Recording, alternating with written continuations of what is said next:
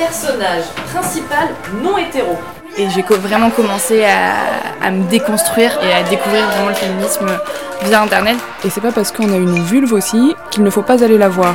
Euh, la visibilité, oui, euh, avec des actions politiques derrière, obligatoirement. Du 15 au 23 mars se tenait la Queer Week à Paris, une semaine de réflexion autour de la diversité des genres, des corps et des sexualités. Gwynement Lundi est allé à la rencontre de celles et ceux qui ont fait vivre cette dixième édition au travers d'ateliers, de conférences et de spectacles. Aujourd'hui, épisode 2, rencontre avec Mina, lesbienne, algérienne et juif séfarade, qui participait à la table ronde sur le racisme dans les milieux queer féministes. Je m'appelle Mina, euh, j'ai 22 ans, euh, je suis lesbienne, euh, je suis étudiante en sociaux. Donc voilà, euh, moi on m'a proposé de, participer à la Queer Week un peu par hasard parce que du coup je suis dans aucun collectif, aucune asso.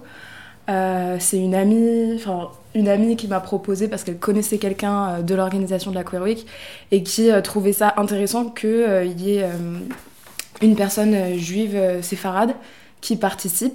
c'est vrai que moi en tant que lesbienne, j'ai pas l'impression qu'il y ait vraiment d'espace où je puisse vivre à la fois le fait d'être algérienne, à la fois le fait d'être juive et lesbienne, qui soient vraiment des, des endroits de, où on peut échanger avec, avec d'autres personnes, d'autres personnes qui me ressemblent et qui savent euh, d'où je viens, ce que ça veut dire pour moi. Et plus globalement, c'est vrai qu'il y a un peu ce truc, quand on est une personne racisée, d'imaginer que la communauté LGBT, la communauté queer au sens large, elle est très blanche. Euh, c'est-à-dire que quand on pense à une personne, euh, quand on pense à une lesbienne, souvent on va pas penser forcément à une lesbienne euh, de enfin une femme de couleur tout de suite en fait. du coup, c'est vrai qu'il y a, enfin, il y a un peu ces, ces, automatismes, un peu comme si c'était réglage par défaut blanc dans la communauté LGBT. Et je trouve que c'est vraiment des choses contre lesquelles il faut vraiment se battre. Souvent, on va parler de visibilité. Moi, je trouve que le concept de visibilité, il a. Enfin, il, a un intérêt, mais jusqu'à un certain point, parce que la visibilité c'est bien, mais après derrière, qu'est-ce que c'est les actions politiques, qu'est-ce que c'est les revendications? Parce que parler tout le temps de visibilité, euh, oui, mais quelquefois ça peut faire plus de mal qu'autre chose. La visibilité, oui, euh, avec des actions politiques derrière, obligatoirement. Cette table ronde qu'on a faite, c'est un bon moyen de, de, de parler de certains, de certains sujets qui sont pas forcément abordés. Euh, naturellement dans les, dans les milieux LGBT. Je pense aussi que établir des espaces au sein de la communauté enfin, LGBT qui sont des espaces de non-mixité, je pense que c'est, ce serait bien, vraiment ça ferait du bien. Euh, il y a pas longtemps, je suis allée à une journée euh, organisée par euh, qui est un, collectif féministe nordaf, nord-africain, pardon.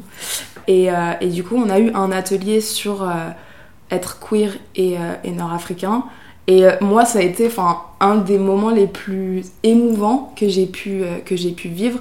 C'est difficilement descriptible à une personne qui est blanche parce qu'il y a vraiment ce truc de se retrouver et de enfin euh, pouvoir dire des choses et que la personne, elle sache exactement de quoi on parle.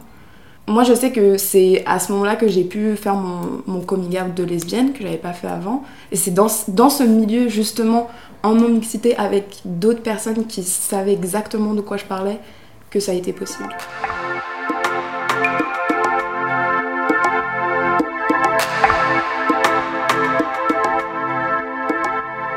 Il y a, enfin, avant de faire mon coming out, il y avait vraiment euh, cette peur de comment je vais réussir à vivre pleinement mon judaïsme si je me marie pas avec un homme.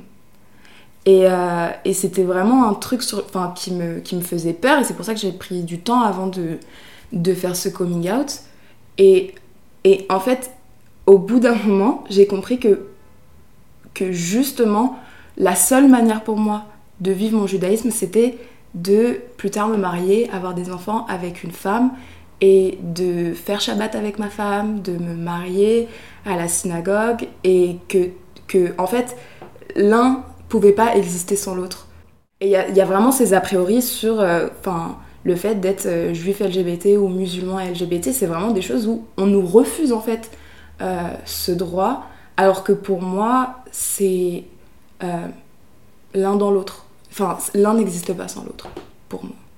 Dans la communauté maghrébine, quand t'es maghrébin et juif, t'es pas considéré de la même manière, déjà de 1, et que également au sein de la communauté juive, il n'y a pas cette revendication de dire on est des Arabes, on est des, on est des, des Berbères, Amazirs. Et du coup, ces deux, ces deux forces-là font que moi, pendant super longtemps, je, enfin, comment dire, je savais, mais je comprenais pas que j'étais algérienne. Je, c'était pas une réalité pour moi. Euh, malgré le fait que je pouvais quand même vivre de l'antisémitisme, que je pouvais quand même vivre du racisme, mais j'arrivais pas à intégrer que bah, bah j'étais pas blanche en fait.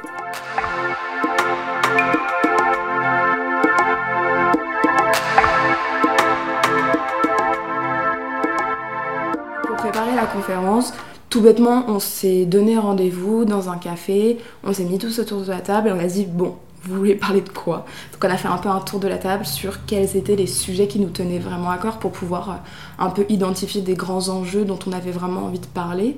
La religion, euh, à la fois le fait de que enfin euh, pour certaines personnes, le fait qu'on parte du principe qu'elles sont musulmanes parce qu'elles sont maghrébines, et à la fois pour moi, par exemple, le fait qu'on me refuse mon judaïsme parce que je suis lesbienne. Donc deux, deux, deux facettes de cet enjeu-là.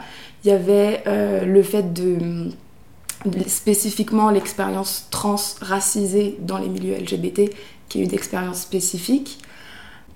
Le devoir de pédagogie qui nous est un petit peu, euh, euh, comment dire, on nous force un peu. Enfin, quelquefois on va avoir l'énergie, le temps pour expliquer euh, certaines choses à des personnes blanches, mais quelquefois c'est comme un impératif où on nous attrape, on nous dit bon, euh, alors moi je voulais parler de ça, donc euh, et nous, nous mettre devant le truc alors qu'on n'a pas forcément envie. Enfin, il y a certains sujets sur lesquels peut-être on n'est pas à l'aise d'en parler. Il y avait aussi la question de la classe, race et classe, parce que du coup, enfin, beaucoup de personnes dans le panel avaient cette, cette expérience de justement dans les milieux LGBT qu'on nous donne, qu'il y ait une véritable volonté politique également, que de pas euh, de pas donner les mêmes budgets euh, aux, aux assos qui sont racisés, racisés, que les assos qui sont racisés, elles n'ont pas forcément l'argent pour euh, louer des bars, louer des salles, pour faire, pour faire leur, leurs actions, mais aussi que dans certains milieux LGBT, qui sont des milieux privilégiés où les gens ont fait des études, des trucs comme ça, que quelquefois il y a une barrière de la langue.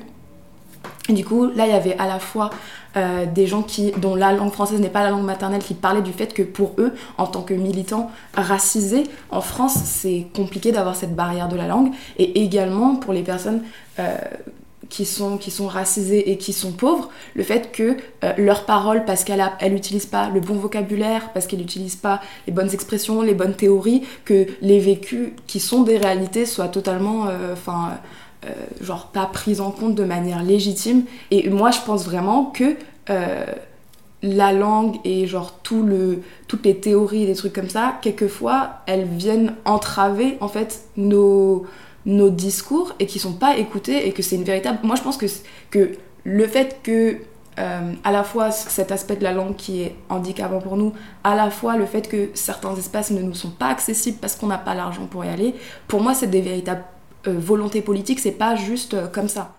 Si je devais genre me dire quelque chose à genre mon moi du passé, je lui dirais que bah ouais t'es algérienne, t'es juive, t'es tout aussi euh, légitime que n'importe quelle euh, Algérienne. Et, euh, et, tu, dois être fière aussi de ça, de d'où tu viens, de tes racines.